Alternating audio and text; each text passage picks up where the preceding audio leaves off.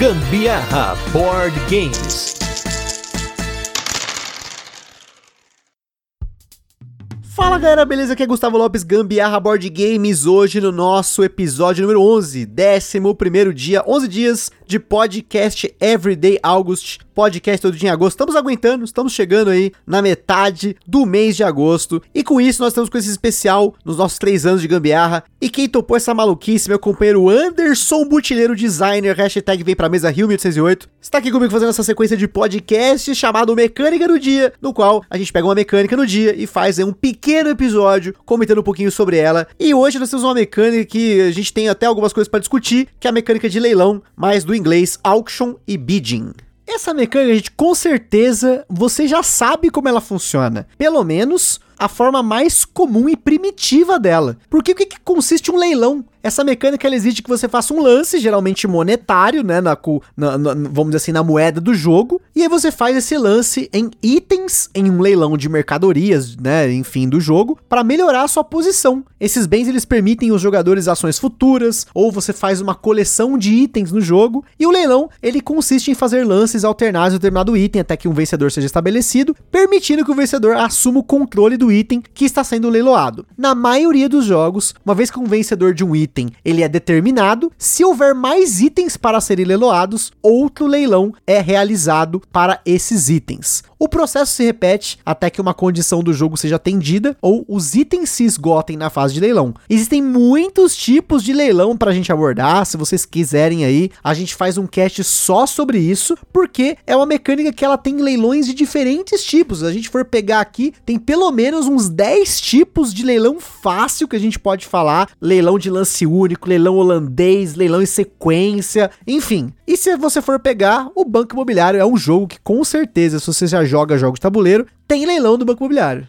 É, o, o, a mecânica de leilão é uma mecânica que é bastante antiga também, e, e na verdade talvez a, é, é a, parte mais de apostas do que de leilão. Por que a gente está falando de leilão e apostas como uma coisa só, tá? Porque os termos em inglês, eles são muito próximos, então é bem comum nos materiais teóricos que a gente encontra lá fora, eles serem colocados dentro de um mesmo grupo, né, de uma mesma família, digamos assim, que é a ideia do bid, né? Então é você dar um lance em alguma coisa, e o, o dar o lance também tem a ver com aposta para eles, né? Então, por exemplo, no poker, quando você aumenta o quanto está valendo aquela mão, você está dando um bid, então é uma aposta, mas ela é um leilão. Você está dando uma, um lance maior por quanto você acha que vale aquela rodada, né? Então elas são, apesar de no português são termos muito diferentes, muito distintos, é bem comum, né, lá fora eles serem usados como coisas parecidas. Aí você pode falar assim, ah, não, mas é, leilão é auction, né, no inglês e aposta é bid. Depende de onde você está olhando, depende de qual material você está lendo. Às vezes todos eles são como colocados como bid, tá? E não só isso, algumas vezes você vai ver como auction e na verdade ele a descrição dele é um de aposta ou, vice-versa, tá? É bem comum isso acontecer bastante. A gente tem inclusive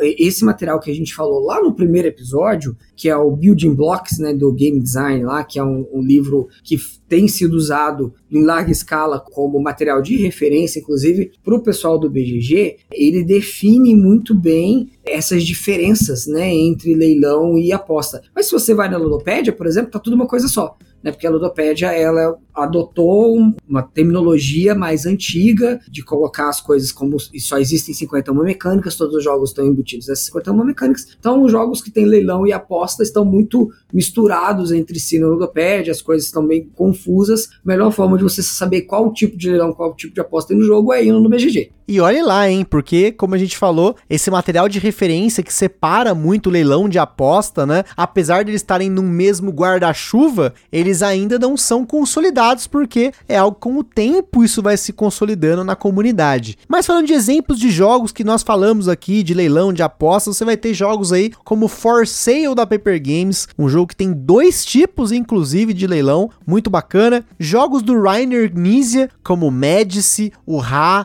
o Art moderna e a própria Ludopedia, gente. Você que quer comprar um jogo na Ludopedia, você vai participar de leilão provavelmente, vai ter os leilões dos jogos lá. Só que aí o negócio é que o leilão é no dinheiro e é você que tá apostando ali o seu dinheiro para ver se você consegue um jogo, às vezes, muitas vezes por próprio ego, você vai pagar mais caro, muito mais caro do que deveria pagar no jogo. Denúncia. Não que não aconteça em outros jogos também, né? Às vezes você vai pagar muito mais caro do que uma coisa vale.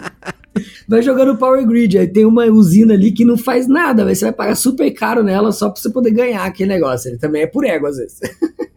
Então fica a dica aí, tome cuidado com o leilão, hein? Tome muito cuidado. Mas pessoal, espero que vocês tenham entendido um pouquinho aí dessa diferença do auction e do bidding e por que que muitas vezes, ah, o jogo de leilão não funciona em dois, funciona em dois, às vezes o jogo é de bidding, o jogo é de auction, enfim, é muito confuso ainda, como nós já falamos algumas vezes nessa nossa série aí de episódios. As mecânicas não é uma ciência, não é algo que tem uma notação científica e muitas vezes é uma questão de experimentar. Você precisa experimentar se o jogo funciona para você, porque novamente, geralmente no final do leilão da Ludopedia sempre fica dois loucos se disputando lá, então funciona, né? Quer dizer, funciona, mas alguém vai perder e o outro talvez perca, dependendo do valor que ele vai pagar. Mas é isso aí, pessoal. Espero que vocês tenham gostado desse episódio do Mecânica do Dia. Aquele forte abraço até amanhã.